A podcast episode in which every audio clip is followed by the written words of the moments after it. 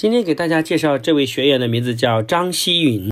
两年前有一次，我们接到朋友推荐的一个电话，这个妈妈当时神情非常的焦虑，因为她的孩子呢之前在小学成绩都非常好，但是到了初中之后，莫名其妙的成绩急剧下滑，从以前年级的前几名直接滑到了一百多名，甚至是两百名以外，所以妈妈自己也非常的苦了。我当时就告诉她，应该从父母自身入手，因为过往我们错误的教育方式导致今天的结果。今天的结果不是偶然现象，是以前的犯的错误的累积的结果。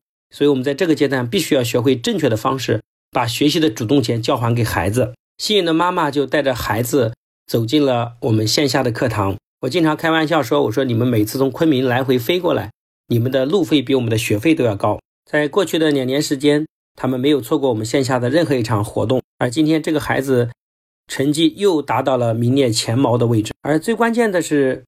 他变得更加的自信和勇敢，学习上变得非常的积极主动，也找到了自己明确的人生目标。所以我经常跟很多父母分享说，我们要帮助一个人最好的方式是帮他找到目标，并且相信他自己可以完成。那么我们教育责任、教育孩子的责任基本上就告一段落了。所以今天当我们再看到张希远的时候，他对自己要读清华的目标，以及将来要在清华做教授的目标如此的坚定，我相信在以后的读书中啊。尽管遇到各种各样的困难，但是当有目标的时候，人就不会退缩。所以，我们真的很衷心的祝愿我们希允同学完成他的目标。那今天呢，我们也让希允同学自己来分享一下他这过往的时间的学习和进步。大家好，我是来自云南昆明的张希允，我就读于云大附中星耀校区。我来福音已经学习了一年半了，在这段学习时间里，我主要有三大收获。第一大。是我的社会适应能力得到了很好的提升，在王博士的教导下，我学会了温和的待人处事的方法，学会了作为班干部既要勇于承担责任，又要理直气柔，学会了自立、自强、自信，学会了承担、感恩、坚持。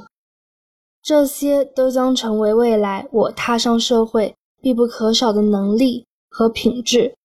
第二大是我的学习方法得到了启蒙。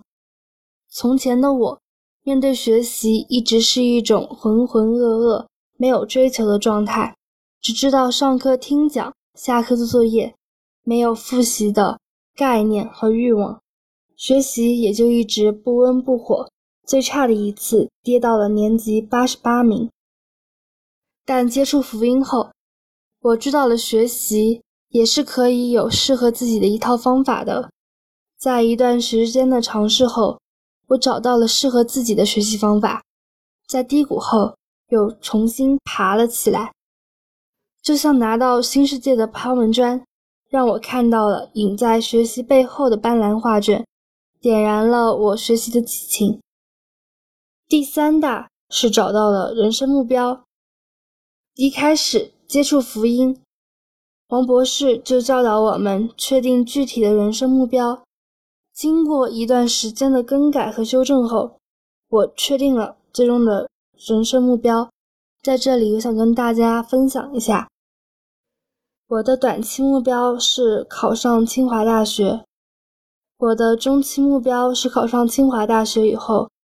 努力学习，做哈佛大学的交换生，然后顺利留在哈佛读研。我的长期目标是留在清华当一名清华大学教授。呃，以上就是我在福音的三大收获。嗯，我要郑重的感谢福音，给了我这些收获，也改变了我，让我成为更好的人。同时。